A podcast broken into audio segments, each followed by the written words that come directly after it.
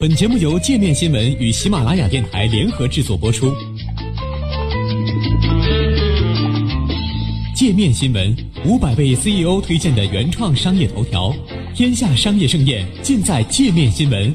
更多商业资讯，请关注界面新闻 APP。留在美国的哈佛博士生，我正在等新冠检测通知。我的学生私下告诉我，他做了病毒检测，正在等结果。我现在还没有症状，正在家隔离，看会不会收到去检测的通知。哈佛大学的博士研究生何小伟告诉界面新闻，他已经在家隔离了六天。哈佛大学目前有两名学生确诊感染新型冠状病毒肺炎，学校正在放春假。何小伟的儿子尚未满周岁，他的母亲正在美国帮忙带小孩。按照之前的设想，何小伟原打算在春假期间带母亲去纽约旅游放松一下。武汉封城之后，何小伟的上一门课曾用武汉做案例讨论紧急状态问题。他从未想过，原本只是学术讨论中的案例会离自己的生活如此之近。何小伟第一次听到新型冠状病毒是在春节前，当时美国有中文媒体将其称为新型非典，也有文章称是吃蝙蝠引发的。何小伟只是觉得不可思议。那个时候，美国国内的焦点全部放在了对总统特朗普的弹劾审判。美国参议院于一月十六号开始特朗普的弹劾审判，一直持续到二月五号。关心中国的疫情的人其实很少。何小伟在美国生活了很多年，据他的观察，美国主流媒体主要关注美国国内，只有从其他国家的媒体上能够看到关于疫情的报道。虽然知道了武汉的疫情，何小伟并没有任何的紧张感。这段时期，何小伟印象最深的是，一名同学在武汉封城之前回到美国，大家呢都对他表示了关心。哈佛的各个中国学生组织开始组织捐款，收到捐款后，学生组织在当地扫货，购买了大批口罩、防护服和护目镜。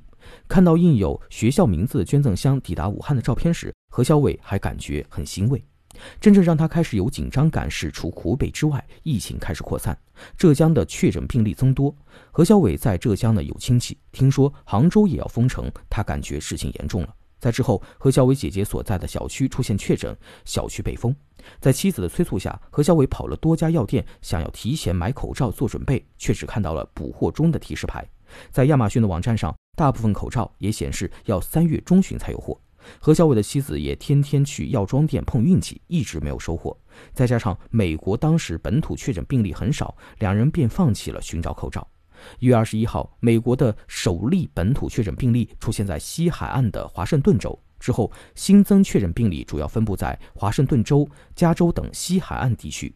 哈佛大学位于东海岸马萨诸塞州，虽然马萨诸塞州的首例确诊病例出现在二月一号。但该州此前大部分确诊都与一家生物科技公司在波士顿举行的员工会议有关。这一时期，学校发邮件宣布，申请去中国的研究项目将被推迟。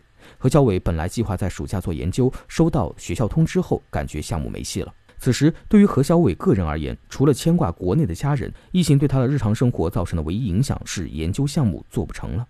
而据他的回忆，当地人对疫情关注的转折点出现在意大利确诊病例激增之后，因为大家都喜欢去意大利玩，马上又是春假，很多人都在计划去意大利，但学校和各种机构突然叫停了意大利的行程。那这个时候，已经有人开始关心从意大利返回美国的乘客有没有进行自我隔离。与此同时，华盛顿金县的养老院社群感染在二月二十九号出现了首例死亡。报告首例死亡之后，何小伟收到了学校的邮件，称校方正在密切关注疫情发展，呼吁大家勤洗手。西门口也出现了免洗消毒液，进出的人都开始在手上涂消毒液。何小伟立刻去当地的一家大型超市买了肥皂、两袋米、十包面粉和两根羊腿。他当时考虑大超市人多，经常排队，今后呢要减少去人群密集地的次数。但超市里买东西的当地人却一如既往的淡定。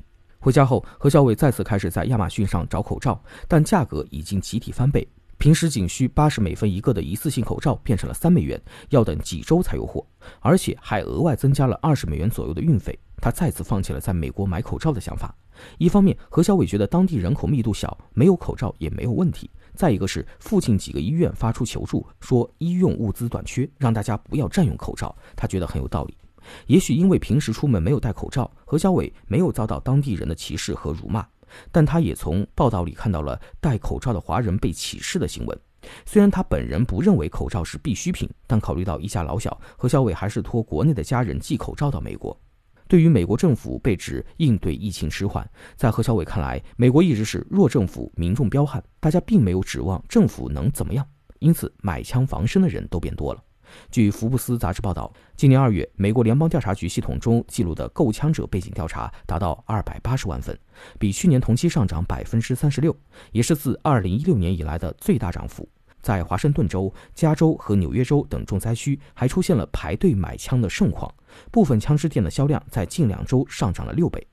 随着疫情在美国扩散，截至三月十七号，马萨诸塞州的确诊病例已经升至二百一十八例。哈佛大学十号发布公告，要求所有学生在春假结束后不要返校。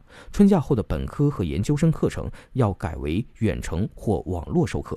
同一天，哈佛大学还要求住校学生在十五号之前搬离学校，学校将为寄送保存行李提供补贴。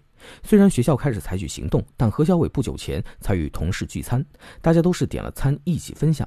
最近他发现一些变化，公寓楼下堆满了网购的快递包，目测尿不湿和厕纸最多。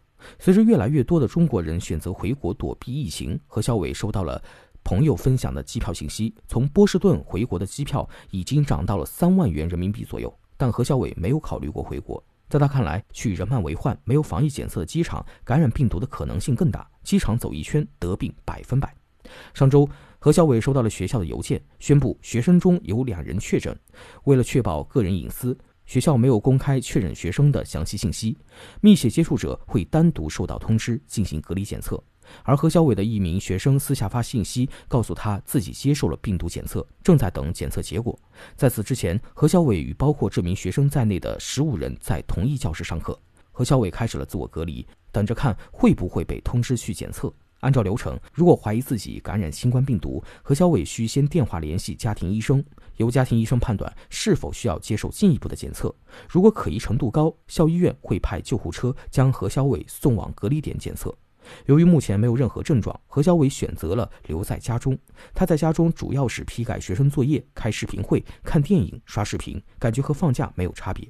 但视频中频繁出现的股市熔断、疫情走向预期的新闻，不断提醒着何小伟，病毒是真的，他正在因此隔离。何小伟现在最担心的是收到通知让他去检测。他的母亲目前心情不太好，非常担忧。何小伟最大的担忧则是，如果自己被感染了，传染给家人，生活就底朝天了。等到疫情结束那一天，何小伟最想做的是把母亲送回家。